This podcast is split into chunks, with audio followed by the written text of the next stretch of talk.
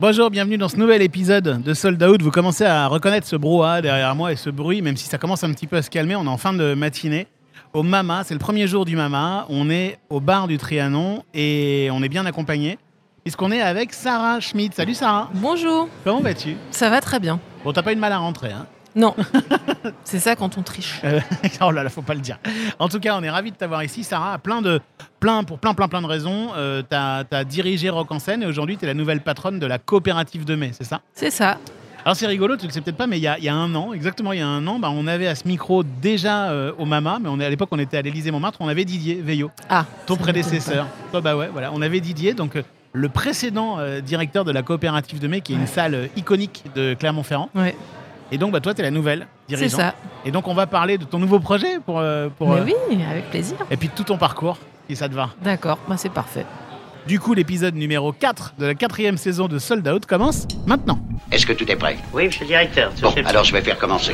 On parle de trajectoire de vie, on parle de carrière, on parle de, choses vécues par, euh, par des professionnels du spectacle vivant. Parfois, je me demande ce que je fous dans ce métier. On parle de spectacle, on parle de spectateur, on parle de producteur, on parle de billets vendus. On parle d'humain, non Je peux vous dire que Johnny Hallyday au Stade de France à côté, c'est un Playmobil dans un évier. Hein Sold Out. Sold Out. Le podcast de Delight. Le podcast de Delight. Je suis Sarah Schmidt, nouvellement arrivée à Clermont-Ferrand à la direction de la coopérative de mai. Premier billet vendu. Premier billet vendu, un billet du bateau phare pour une date Jungle, Sayak Jazz Machine, je pense. Ah ouais, Jungle, c'est quand même euh, pointu. Oui, parce que je travaillais déjà dans la production avant et notamment je faisais beaucoup de choses dans la billetterie.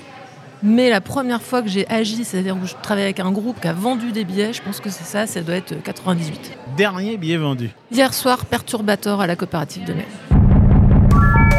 Sold Out saison 4, épisode 4 avec Sarah Schmidt, nouvelle directrice de la coopérative de mai Clermont-Ferrand et ex-patronne de Rock en scène notamment, enregistrée au Mama, au Trianon, en octobre 2022. Qu'est-ce que c'est que cette histoire de, maîtrise d'histoire contemporaine alors, Sarah? Ah. bah, En fait, c'est vrai que il n'y avait pas tellement de diplômes pour faire euh, les métiers. D'ailleurs, je ne savais pas comment on faisait pour produire des concerts.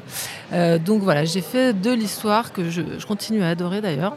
Mais c'est quand même génial, c'est assez inspirant parce que tu enfin, je as, fait une maîtrise d'histoire mm. avec un mémoire hyper sérieux sur les campagnes de pub du Crédit Lyonnais. Donc c'est-à-dire que tu as fait des trucs comme ça très sérieux. Et derrière, bah, tu, tu as dirigé des salles de spectacle, tu as dirigé un festival et tu diriges aujourd'hui une des plus belles salles de France. Donc c'est euh, marrant, quoi. Enfin, les, accidents de la vie ou en tout cas les bifurcations. Oui, mais euh, les gens qui font des concerts sont des gens très sérieux. Hein. Ah oui, oui, oui c'est vrai. oui, mais c'est rarement des historiens ou des historiennes. À une époque, c'était beaucoup de gens de profils très très différents. Il n'y avait pas un chemin pour faire euh, de la production de concerts, de la culture. Donc c'était des gens qui faisaient un petit peu plein de choses dans le cadre de leurs études. A aussi des gens qui venaient du droit, de la comptabilité. Et puis surtout qui étaient fans de musique et de concerts et qui en trouvant des opportunités de stages, de collaboration, de freelance, démarrer un petit peu euh, comme ça. C'est ce qui s'est passé pour toi C'était La passion, elle était viscérale ou t'es arrivé un peu par accident dans la musique? Non, mais Moi, j'adorais la musique, je faisais du piano, euh, j'étais très musique, mais euh, sans penser que je pouvais en faire un métier. Et c'est en faisant un stage à la fête de la musique, parce que je me disais, ah bah super, un truc de musique, il y a un stage, à la fête de la musique, près du ministère de la Culture L'organisation, c'était une association qui s'appelait l'ADCEP, qui coordonnait pour le ministère de la Culture la fête de la musique, qui euh, prenait des stagiaires, euh, pas mal de stagiaires pendant 2-3 mois. Et c'était une époque où à l'université, en fac d'histoire, on pouvait faire des stages de ce qu'on voulait. Ah, c'est incroyable. Donc euh, j'ai fait un stage à la fête de la musique. Et c'est là que j'ai découvert ce que c'était organiser, préparer la venue d'artistes, leur accueil technique. Et donc euh, là, j'ai tout de suite euh, compris que, que j'avais envie de faire ça. Le virus était en toi. C'est ça. J'étais fan de musique, mais j'avais pas en tête qu'on pouvait organiser des concerts. Est-ce que tu as eu une double vie à un moment avec un boulot euh, sérieux et, enfin sérieux entre guillemets, parce qu'évidemment faire des concerts c'est sérieux, mais c'est peut-être moins la passion. Un boulot alimentaire, j'allais dire. Et tu, tu, tu, tu, grenouillais dans les associations. Est-ce que d'emblée, tu as switché dans ce, dans ce monde-là? Non, non, après j'ai tout de suite. J'ai refait un stage au printemps de Bourges, où là j'ai vraiment euh, rencontré euh, énormément, énormément de gens et complètement euh, démarré. On est en 98 là, c'est voilà. ça? Après, j'ai plus jamais arrêté. J'ai fait tout de suite stage, travail dans la production et En fait, c'est- jamais- marrant, c'est ce, ce stage à la, à la- à la fête de la musique qui a été un déclencheur. Quoi. Oui. Et à la fête de la musique, je, je leur ai- c'est lui qui me demandait ce que je faisais après. J'ai dit, mais je referais bien un stage. Et j'ai dit le printemps de Bourges parce que j'ai de la famille dans le centre de la France. Suis dit, printemps de Bourges. Et, et il m'a un petit peu euh, permis de rencontrer l'organisation du printemps de Bourges. C'est Daniel Colling déjà à l'époque? Ah oui, oui, c'était Daniel. Ah, ouais. C'est Daniel. Et du coup, il s'est- enfin, j'ai- c'était une époque phénoménale du Printemps de Bourges. C'était- en plus, c'était une époque, euh, c'était un moment très intense du festival parce que toute l'équipe de programmation a changé l'année d'après. C'était un moment où le festival n'était pas forcément. euh, cette édition-là, la première que j'ai faite, a été un peu dure. Et il y a eu pas mal de changements pour l'édition qui a suivi. Donc ça a été deux années de grands changements dans le festival. C'était passionnant. Moi, c'est vrai que c'est pour moi le, le moment euh, de révélation pour moi de ce travail. quoi. À l'époque, tu as vraiment les mains dans le cambouis. Tu es assistante de prod, hein, c'est ça? Je suis assistante du secteur artistique, donc j'étais en direct avec les programmateurs. Je travaille avec Gilles Jumer, qui est mon mentor. Voilà, Il faisait quoi. Gilles Jumer? Tiens, Bah- parlons de lui un instant, moi je le connais pas. Gilles, il était, euh, il faisait beaucoup beaucoup de choses avec Daniel. Euh, la prod de- des tournées d'Igelin, il faisait, euh, était directeur de prod pour pour Igelin et il faisait responsable du secteur artistique au printemps de Bourges. Et puis il avait une boîte de tournée de jazz Bleu Citron qu'il a aussi euh, installée à, Toulouse Eh oui. et qui a monté Bleu Citron qu'on connaît. euh, Sophie, l'une des, euh, l'une des comment dire, associées de Bleu Citron, directrice aujourd'hui, elle sera au micro de Sold Out très prochainement, exactement. dans, dans ce même endroit. Et ouais, c'est une très jolie, très jolie aventure, Bleu Citron. Et toi, et ouais, donc, toi qu'est-ce qui t'a plu à ce moment-là? C'était justement le accueillir des artistes, travailler avec des programmateurs? Oui, alors voir la programmation, ce qu'on se voit, le, le côté euh, booking, organisation artistique, booking, et puis l'organisation, c'est-à-dire qu'est-ce que ça suppose comme coordination de différents corps de métier dans le temps pour aboutir. Dire, faut quand même tellement que les planètes s'alignent. Et puis on l'a revu aussi. euh, Enfin moi, à, à Rock en scène, c'est pareil. Je me dis, il faut tellement de milliers de choses qui s'alignent pour que ça arrive. Alors ça arrive souvent parce qu'il y a des centaines de festivals en France. C'est vrai que c'est incroyable mais on y pense. C'est tellement de travail pour que tout tombe au bon moment avec du public, si possible, euh, que euh, c'est ça que je trouve assez passionnant, c'est-à-dire le côté quand même collectif. Et, puis ce moment où on, se- où on prépare tout pour rencontrer les artistes et le public au même moment. quoi. Et donc, tu y es euh, resté euh, combien de temps au Printemps de Bourges? J'ai fait trois éditions Trois éditions. et il s'avère que euh, les bureaux du Printemps de Bourges, dans les bureaux du Printemps de Bourges, il y avait aussi Alain Lahana qui était là avec Canal Prod. Qui est juste là, là-bas. Qui est juste là, là, voilà. tout près de ce bar. Et donc, euh, à ce moment-là, ils faisaient les Rolling Stones. Donc, moi, je travaillais un peu aussi euh, entre deux. Je travaillais sur la tournée d'Igelin entre deux festivals, sur, euh, avec Alain Lahana. Pour, on faisait David Bowie, d'ailleurs, à l'Élysée Montmartre, où il y avait la queue Oh, jusqu'en haut mon de. Dieu, juste à côté d'ici. Voilà. David Bowie a joué ici, c'est fou. Hein. Ouais, Et ouais, Alain Lana qui a produit aujourd'hui Iggy Pop, Patti Smith qui a produit REM, euh, David Bowie, enfin bon. euh, exactement. Donc, on faisait toutes ces dates-là. Il y avait Stéphane Echer aussi. euh, qui avait fait beaucoup d'Olympia, qui était superbe. Et donc, je travaillais aussi un petit peu avec Alain. Et notamment, euh, la billetterie, c'était un point on- très important. On faisait beaucoup les pointages. C'était un sujet euh, majeur quand je travaillais sur ces, voilà, sur ces, ces missions de production. quoi. Et l'étape d'après, pour toi, si je fais des sauts de puce hein, dans, dans le temps, Mhm. c'est 2003, donc euh, quelques années après ça, très, très peu de temps, euh, au nouveau casino. Que tu te retrouves à, à la, à la direction de cette salle, qui à l'époque, le nouveau casino, était quand même un des, un des lieux névralgiques de Paris. Il se passait des trucs incroyables là-bas. C'était le démarrage du nouveau casino. En fait, entre-temps, je suis partie au Mix Move, festival de musique euh, électronique qui avait lieu à la Villette. D'accord C'était dingue la programmation qu'il y avait.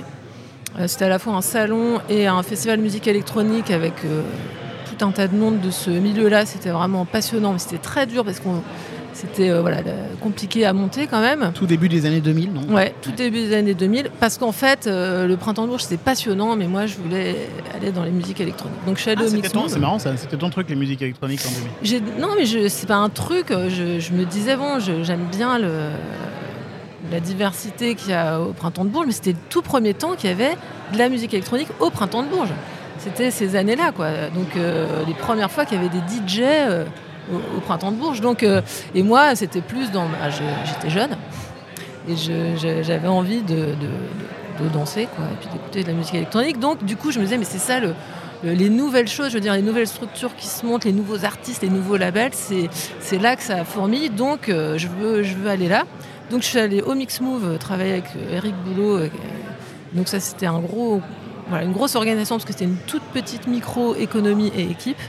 Et puis euh, du coup un club parce que j'allais beaucoup au bateau phare à l'époque qui était quand même le club qui a mis la claque un petit peu sur Paris. C'était vraiment mythique aussi et c'est vrai que le nouveau casino c'était une opportunité pour moi de me retrouver dans un environnement club que, que je- que j'aimais bien. Trois ans au nouveau casino? Six ans au nouveau casino. Six ans au nouveau casino. Six ans. Mais il y avait euh, déjà des, gens qui ont monté ça, qui étaient très mobilisés, qui avaient mis euh, euh, une première directrice, Marie-Pierre Boniol, qui était quelqu'un d'ultra créatif. Et moi, je suis arrivée, j'ai travaillé un petit peu avec elle, et puis après, j'ai pris la suite à la direction du, du nouveau casino pendant cinq ans. Mais c'était pas que. C'était pas qu'un club, le nouveau casino. Enfin, c'était un club au sens. ça, non, il y, a aussi, il y avait aussi plein de concerts. Ah, mais un club au sens. Ouais. Alors, c'est ça qui était génial. Ah oui. c'est-à-dire concert et clubbing. C'était complètement insonorisé, donc on pouvait faire absolument ce qu'on voulait en termes de- d'esthétique. Et donc on a quand même fait à peu près 300 shows par an, parce qu'entre les concerts et le clubbing à minuit, c'était un rythme d'enfer, à un moment où il y avait tout... C'était l'explosion de... C'était les allers-retours EasyJet avec Berlin, la minimale, c'était euh, l'abstract hip-hop, euh, avec euh, tout- toute la, scène française, un peu les TTC, tout ça. Il y avait tout un, bouillonnement à ce moment-là qu'on pouvait faire dans cette salle-là. Et puis euh, tout le rock aussi, euh, avec toutes les, mouvances et françaises et internationales de rock. Donc le hip-hop, c'était plus difficile parce qu'il y a peu de concerts. Donc nous, on en a beaucoup fait finalement. Mais c'était pas évident à monter. Il n'y avait pas une scène. il y avait une scène indépendante internationale un petit peu qu'on faisait au nouveau casino. Ça s'appelait Hip Hop Résistance. C'était super. Et... Mais c'était beaucoup euh, pop rock et musique électronique. Ouais, pour ceux qui connaissent Paris, un nouveau casino rue Oberkampf, tout à côté de la place verte et du café Charbon. C'était Bah oui. lié au café Char- Toujours- Charbon. toujours c'était- aujourd'hui d'ailleurs. C'est la même structure et d'ailleurs c'est cette vie entre le café et, et le- la salle et puis dans cette rue euh, qui, va aller- qui allait quand même, enfin qui va toujours euh, du Bataclan jusqu'à la maroquinerie. Cette époque-là, la maroquinerie n'était pas encore Ouais. sous ce format-là, mais Ouais, c'était euh, bah, c'était l'âge d'or du nouveau casino, je crois qu'on peut dire ça. c'est vrai, c'est vrai. Mais tu ne devais pas beaucoup dormir à l'époque. Non, on a, j'ai pas beaucoup, pas beaucoup dormi. On était quelques-uns à pas beaucoup dormir, et mais c'était passionnant. C'est vrai que c'était, il y a eu quelques années euh, où ça a été vraiment euh, assez exceptionnel pour les gens qui ont, participé à ça. On a forcément envie de te demander si tu as quelques souvenirs particuliers, quelques moments légendaires, ou en tout cas qui, toi, ont construit ta propre légende. Des soirées où tu te dis, mon Dieu, je suis là. Ouais, alors c'est vrai qu'il y a deux, en tout cas en musique électronique, a- on a monté deux événements qui étaient hyper marquants. Après c'est très très spécialisé parce que la salle fait 400, donc c'est quand même pointu. On avait monté Stereolize qui était un musique euh, euh, sur la musique vraiment électro. C'était euh, avec toute une programmation internationale qui venait des États-Unis, d'Allemagne, etc. Avec euh, euh, des co-organisateurs qui étaient un peu des- des- gens qui faisaient beaucoup de soirées très pointues dans le clubbing, Paradise Ma- Massage et Deviant Groove. Et ça, c'était trois jours qu'on a fait à trois, trois éditions, euh, qui étaient très, très, voilà, très exceptionnelles par le, la programmation. On a eu aussi Richie Houghton, qui était quand même une énorme star dans un tout petit club. Donc euh, ça, c'était un, grand moment. Et puis sinon, sur les concerts, il y a quand même eu euh, mille moments magiques. Mais bon, on a quand même perdu la basse de Fishbone en cours de route, donc on a cru qu'on n'arriverait jamais à faire le concert. On a dû se faire prêter une basse qu'on a trouvée rue Oberkampf pour euh, faire le concert. Bon, c'était un peu des moments un petit peu épiques quand la salle est pleine et qu'on sait toujours pas si on... Et pourquoi vous l'aviez perdu cette base Qu'est-ce qui s'était passé? Mais il a perdu dans l'avion. Ah oui. Et, euh, et Air France, ils ont quand même. euh, il y avait un mec qui nous a appelé, qui nous a dit j'ai retrouvé la basse et il nous l'a fait livrer parce qu'il a vu que c'était Fishbone et il connaissait. Et donc ils se sont dépêchés de nous faire livrer le- la basse, mais bon, c'était quand même trop tard pour le concert. On a fini par en trouver une, mais cette basse en plus après on l'a reperdue une deuxième fois dans la soirée. Donc voilà pour les gens. Qu'est-ce qui se passe passait je sais pas, c'était une date, euh, voilà, c'était un peu, un peu foufou parce que Fishbone c'était un, un groupe emblématique. Là, ils jouaient au, au nouveau casino, mais il y avait quand même des fans euh, hardcore qui étaient là. quoi. Sold Out, Sold Out, le podcast de Delight. le podcast de Delight. Et après le nouveau casino, Sarah, il y a un rock en scène. Forcément, tu arrives à rock en scène. Enfin, il y a des périodes de recoupement, je crois, un peu, non Euh, Mais en fait, c'est que euh, l'équipe de Rock en scène, avait des gens que je connaissais bien dans l'équipe, et puis en plus, euh, on organisait les soirées. euh, un peu des groupes émergents de la scène parisienne pour les avant-scènes, le dispositif de groupe émergent de rock en scène. Ça s'organisait euh, au nouveau casino en partie. Et alors, tu es arrivé dans, dans- à rock en scène. euh, à, à quel, à quel poste, en fait? Parce que tu y es resté plusieurs années. Tu as, eu euh, eu des moments où tu étais à la direction artistique ou à la direction de la. Enfin, en tout cas, tu n'étais pas directrice de Rock en scène Ah non, tout de non. suite. Ouais. Non, non, moi je suis arrivée à la direction de production pour travailler avec euh, François Missonnier et puis euh, l'équipe qui était euh, déjà en place depuis plusieurs années. Et ensuite, ça a évolué vers une. je suis devenue adjointe enfin directrice adjointe, pardon, à un moment où le festival Europavox, qui était organisé par la même équipe, devenait de plus en plus important et Rock en scène également, parce que ça a énormément changé sur ces années-là, le festival. Donc à ce moment-là, il a fallu un petit peu réorganiser l'équipe et euh, là, je suis devenue directrice adjointe. Alors, on va prendre les choses dans l'ordre. Au début, donc, tu arrives comme responsable de production, directrice Ouais. de production. Ça veut dire quoi concrètement? C'est quoi le job à ce moment-là? Le job, c'est de coordonner les différents intervenants entre la grille de programmation, la direction technique, euh, le financier et la communication. Euh, bah, d'organiser les activités de tous ces opérateurs-là pour que ça se séquence correctement, que le festival se monte dans le bon sens, dans le bon tempo. C'est le collectif dont tu nous parlais tout à l'heure. Exactement. C'est cette magie qui opère de se dire que voilà, on arrive à faire bosser tout le monde ensemble, Oui. y compris dans une structure où il y a 5, il y a 10 personnes plein temps, et après il peut y en avoir euh, 500 qui bossent sur le festival. Voilà, c'est ça. On est 5, 6, puis 12. euh, Il y a un, tout un tas de gens qui, qui gravitent autour euh, pendant quelques mois. Et puis, euh, on rentre après dans une phase des 5 derniers mois où là, euh, tout- toutes les semaines qui passent, on rajoute des étages euh, à la fusée et c'est là où ça s'accélère. On a de plus en plus de monde et d'ailleurs, un des enjeux, c'est aussi de permettre à l'équipe qui tient le projet d'être capable de faire la transmission pas juste à une personne à un moment donné, mais ensuite à 10 personnes, puis à 150 personnes, y compris jusqu'à la semaine du festival où tout d'un coup il y a encore des centaines de personnes qui interviennent dans l'organisation. Et donc on doit organiser l'événement, mais organiser comment on transmet à toutes les équipes la manière de faire l'événement sur place. Mais c'est étonnant parce qu'en t'écoutant, on se dit que c'est quand même un changement radical parce qu'au début, euh, enfin en tout cas au nouveau casino, bah, c'était exactement ce que t'aimais, quoi. C'était du clubbing, c'était du rock, etc. Là, on a l'impression que c'est presque plus de la gestion de projet, du management en fait. Au nouveau casino, euh, il fallait aussi organiser euh, le travail de l'équipe, euh, les timings Bien sûr. com, la commercialisation. Puis même quand on faisait les, les- les festivals euh, électro, euh, il fallait euh, aller booker les artistes plusieurs mois avant, euh, sur- organiser toute leur venue. Euh, y avait quand même- et puis il y avait le volet juridique, il faut les contrats, il faut les règlements, il y a Ah, le, personnel, y a- et le personnel qui organise en amont, et puis toute l'équipe qui fait l'exploitation, qui est quand même dans un autre timing. Donc il faut concilier tout ça. Donc c'est un gros travail d'organisation. Après, le, le nouveau casino, c'était quand même de la, la- la- voilà, une actualité permanente. Et puis dans un format où, euh, effectivement, c'est aussi pour faire tout, tout ce que j'ai décrit tout à l'heure, même si j'en ai parlé que de trois, alors qu'il y en a eu des centaines, mais euh, c'est aussi beaucoup de coproduction avec euh, des opérateurs divers et variés, des associations, des labels, des petits tourneurs.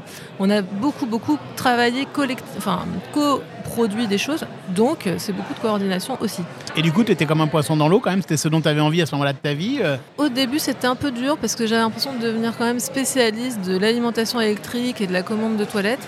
Mais j'aime bien le fait aussi que, euh, euh, en fait, on s'en aperçoit pas, mais le- la grande partie de l'organisation, c'est aussi l'accueil du public et l'accueil des équipes qui vont travailler, c'est-à-dire comment on installe le site, comment on construit une ville. Pour construire une ville, il faut des barrières, de l'électricité. Après, pour que la ville, elle vive, il faut euh, aussi qu'elle mange, qu'elle boive, il faut des poubelles, il faut...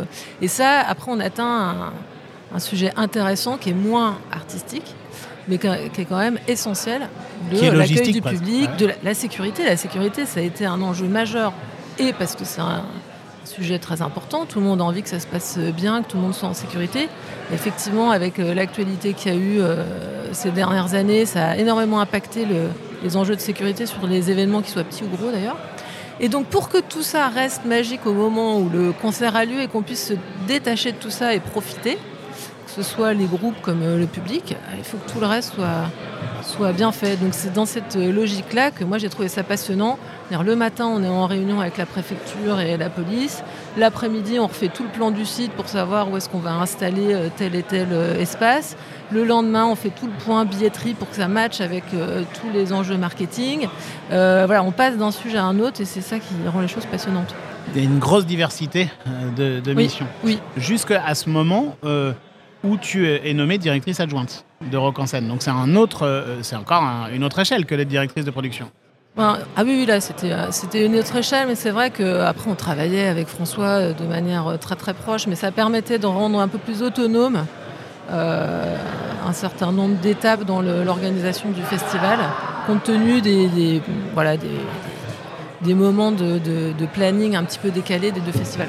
Et ce François dont tu nous parles, c'est François Missonnier, qui François est le, Missonnier. qui est le- le- le fondateur, l'inventeur génial de Rock en scène. C'est lui qui a eu, euh, qui était suffisamment dingue pour avoir eu envie de faire euh, ce format-là. Et euh, mais, mais ce qui est particulier aussi, euh, Sarah, dans ton parcours, c'est qu'à un moment, tu es devenue directrice adjointe à peu près au moment où Rock en scène est repris en partie par les nouvelles éditions indépendantes par Mathieu Pigas, non Et je me trompe, c'est à peu près ça en termes de planning ou pas Non, moi, je suis devenue directrice adjointe de François Missonnier. D'accord, d'accord. Et puis, euh, deux, trois ans après, Ah, Euh, le festival a évolué, euh, voilà, il a été rattaché au groupe euh, LNEI et euh, au groupe AEG, et c'est là que je suis devenue euh, directrice générale. ah oui, pardon. Directrice Ouais. adjointe de François et directrice générale, évidemment. Mais, justement, tu as connu toutes les couleurs de l'arc-en-ciel, toi. Tu as connu toutes les, tous les moments. Donc, tu es une des personnes les mieux placées pour voir ce que ça apporte ou non d'être dans un grand groupe, finalement. quoi. Enfin, mieux placée, euh, oui et non, mais en tout cas, c'était aussi un moment où tout le- le- l'environnement des gros festivals était Oui. en ébullition, donc euh, tout s'est un petit peu euh, mélangé. Un gros groupe, c'est aussi toute une autre organisation, un certain nombre d'enjeux qu'on peut euh, discuter de manière transverse, ce qui était hyper intéressant à un moment donné, c'était de travailler avec euh, l'Angleterre, Ouais.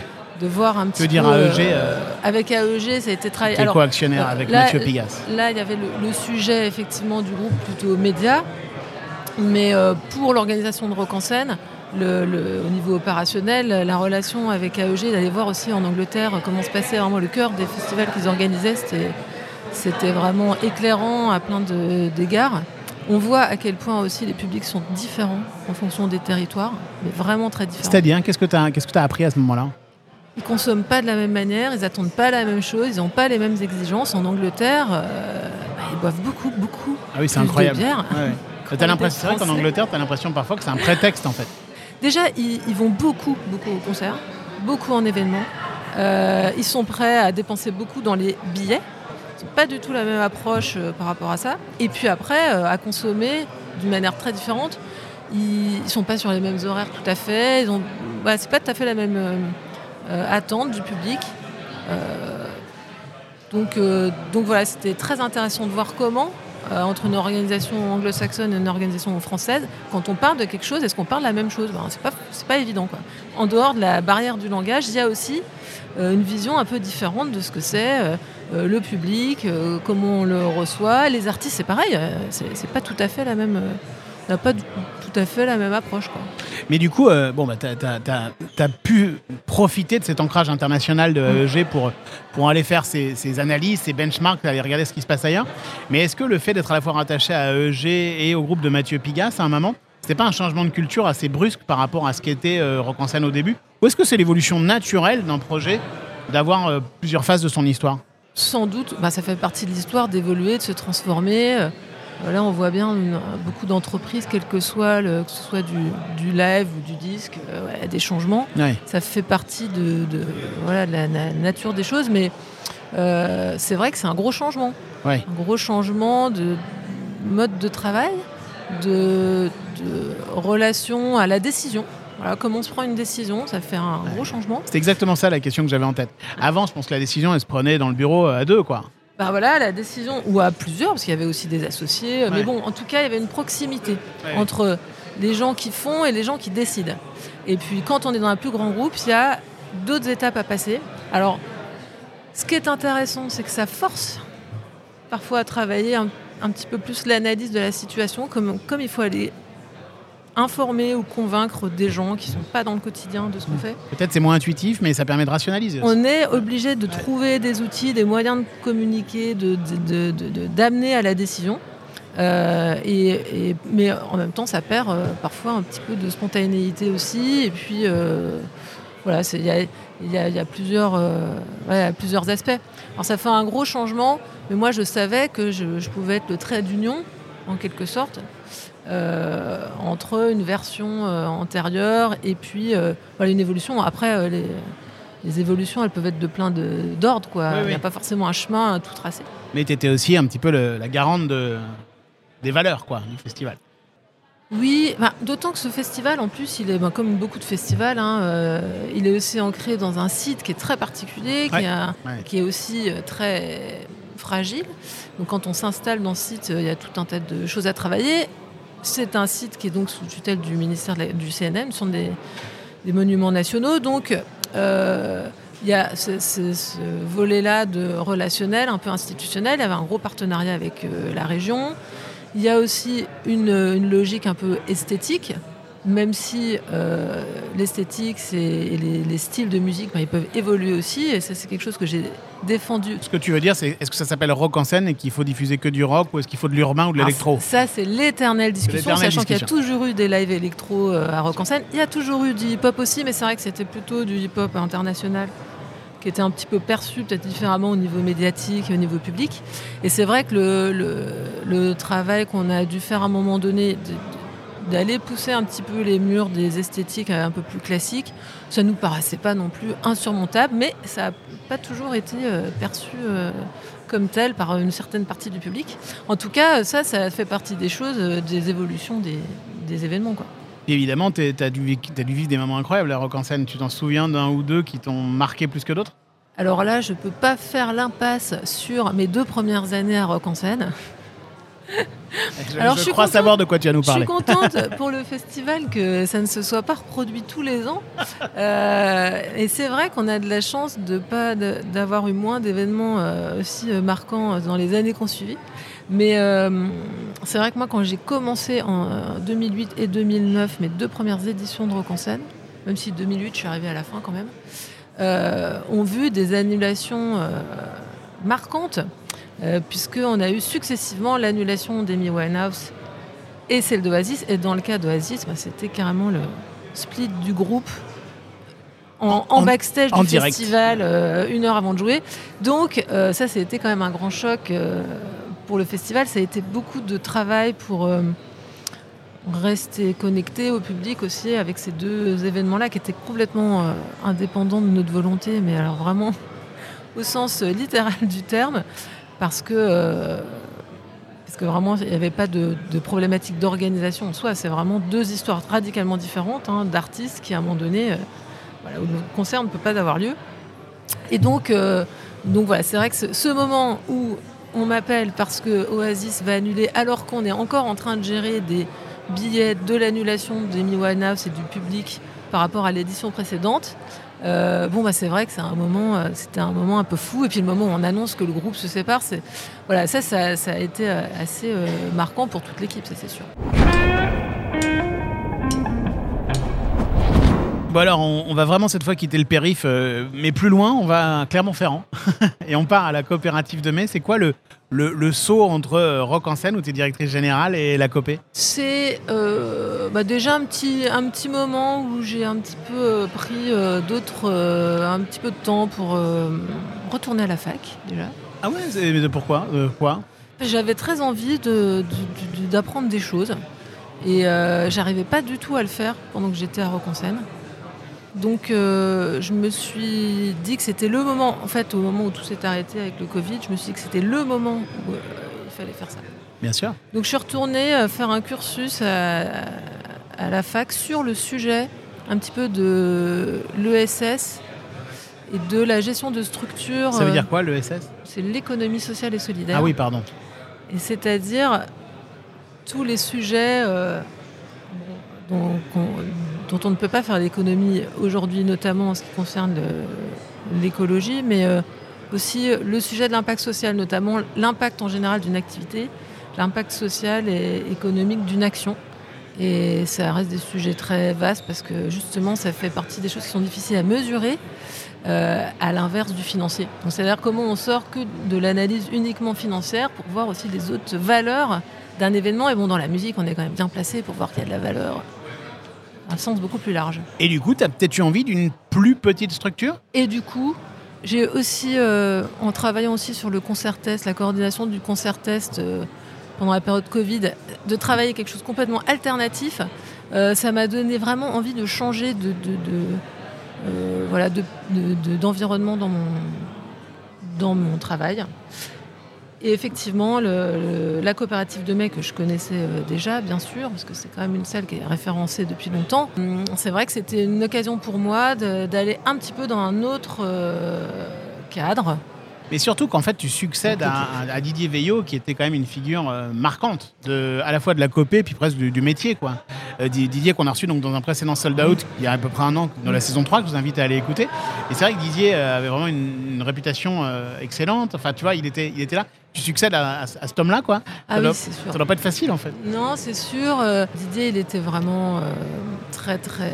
D'ailleurs, il a eu des actions vraiment euh, marquantes, surtout dans le rock, à une époque où c'était quand même pas assez évident de faire euh, des concerts de rock comme lui il a fait.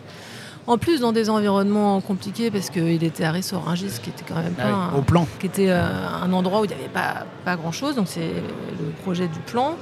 Et puis, à Clermont-Ferrand, il n'y avait pas de scène musiques actuelles, il n'y avait pas de salle dédiée. Donc, c'est vraiment lui qui a monté ce- cette salle-là. euh, il a fait la préfiguration et l'ouverture. Donc, il n'y avait personne avant lui. Donc, je succède à Didier c'est la deuxième personne qui euh, dirige la salle. Donc, c'est sûr qu'il y, y a un gros, euh, voilà, il y a un poids symbolique fort, mais c'est vrai que ben, avec Didier, on a super bien travaillé. On a fait plusieurs semaines ensemble. Ça s'est très très bien passé. Et puis c'est quelqu'un que je, voilà, que je connais depuis quelques années quand même. Mais c'est vrai que la transmission se fait bien. On, on va s'appeler régulièrement encore. Et donc, euh, donc voilà, moi je prends ça tout à fait. Je pense que ça va se faire naturellement. Ah, mais c'est sûr, ça va se faire naturellement. Mais alors, du coup, tout ça arrive aussi au moment où il y a un projet, ça, que Clermont devienne capitale européenne de la culture? Oui, alors ça c'est le. J'ai l'impression que c'est assez lié. Alors, je, ce, qui est, ce qui est lié, c'est le fait qu'il y a une grosse dynamique qui se met en place sur la ville et sur la copée. Ouais. Euh, avec ce- cette candidature capitale européenne de la culture, il va y avoir plusieurs étapes. On va savoir dans quelques mois si euh, Clermont-Ferrand euh, fait partie des. Voilà, est, est sélectionné. Et à partir de là, il y a une dynamique qui s'enclenche sur 4 ans. Euh, et dans cette logique-là, il y a d'autres choses qui arrivent, c'est-à-dire des projets de travaux sur la salle, parce que la salle, bah, elle a 20 plus de 20 ans. Ouais. Elle a été conçue euh, et elle a été développée, l'activité a été développée d'une manière différente de ce qu'avaient conçu les, les architectes à un moment donné, même si les salles, les deux lieux de diffusion sont, sont très très bien. Oh, Il y a une grande salle et une petite salle. hein, Une en grande salle de 1005 et un club de 400. Et ces deux, deux salles-là sont pas vraiment à modifier, mais c'est plutôt l'arrivée dans la salle. Ah ouais. Euh, donc euh, il y a des projets en cours là-dessus, dans un quartier aussi qui est en pleine évolution, en pleine euh, rénovation. Et donc dans ce quartier-là, ça va euh, bouillonner dans les années qui viennent. Donc on est vraiment dans une dynamique, il y a, toute une dynamique de la ville de Clermont qui se positionne sur, cette, euh, sur ce, lieu-là. Donc avec la capitale européenne de la culture, ça va faire vraiment une, bonne dynamique. La dernière question de Sold Out, c'est toujours un petit peu la même, c'est le- les conseils qu'on peut donner aux jeunes gens qui nous écoutent, qui, qui sont là, qui ont 18, 20 ans, qui ont envie d'être dans ce secteur, peut-être un peu moins même, et qui savent pas par où, euh, par où le prendre. Est-ce que toi, malgré tout ce qu'on vient de se dire, tu te dis tiens, il faut accrochez-vous, faites-le, ou est-ce que co- comment tu, qu'est-ce que tu donnes comme conseil quand tu vois euh, une jeune personne qui a envie de rentrer dans ce métier? Je lui dis, il faut quand même aimer les concerts, ça c'est sûr. C'est la base. quand même aimer la musique. Alors, c'est loin d'être la seule chose qu'il faut avoir, parce que ça ne suffit vraiment pas. Et puis, il y a beaucoup de sujets maintenant qui sont de plus en plus techniques quand même. Mais euh, moi, je crois beaucoup à la... au-delà des, formations qui existent, qui sont importantes et qu'il faudrait, euh, sur lesquelles il faut continuer à, travailler, je pense. Euh, je crois quand même qu'il faut travailler sur le terrain. Donc moi, je suis très, très fan des stages, déjà parce que moi, j'en ai fait, que j'ai eu l'impression de tout apprendre en faisant ça et de rencontrer tellement de gens en, faisant, en démarrant comme ça. Et euh, parce qu'aussi, toutes ces années, j'ai accueilli au sein de toutes les structures que, j'ai traversées beaucoup de stagiaires qui sont aujourd'hui des pros accomplis et, qui font des choses super. Et donc, euh, je, suis, je suis toujours très euh, voilà, partante pour qu'il y ait euh, des stages et des, de, voilà, de la transmission qui se fasse comme ça, parce qu'il n'y a qu'en le faisant qu'on comprend vraiment euh, comment ça marche et qu'on comprend aussi ce qui nous plaît le plus ou le moins, parce que sinon on se fait un petit peu des idées. euh, c'est quand même très très difficile de réaliser tout ce qu'il y a à faire. Quand on voit les sujets ou de gestion ou de billetterie, de nouvelles technologies, le digital, il faut quand même avoir des bases et des formations qui s'adaptent à, notre, à nos besoins, mais il faut les mettre à l'épreuve de, de la pratique. Il faut être patient. Il faut être impatient et patient. Il faut vouloir faire des choses, mais aussi les faire euh, un petit peu longtemps, plusieurs mois, plusieurs semaines, pour vraiment euh, comprendre comment ça marche. Il faut Voilà. pas butiner, quoi. Voilà, c'est ça. faut être un petit peu, faut persévérer. Et, même quand on fait plusieurs fois la même chose, et là, je veux dire, dans le spectacle, on fait quand même tout le temps Ah bah oui. de même, la même modélisation, d'organisation. Et euh, il y a toujours un moment où euh, il faut tous être autour de la table, où des choses se passent pas comme prévu. On n'a jamais assez d'expérience pour faire des concerts. Donc, voilà, il faut persévérer. Merci beaucoup. Merci Sarah d'être été au micro de Sold Out. Merci beaucoup. À bientôt. À bientôt. Ciao.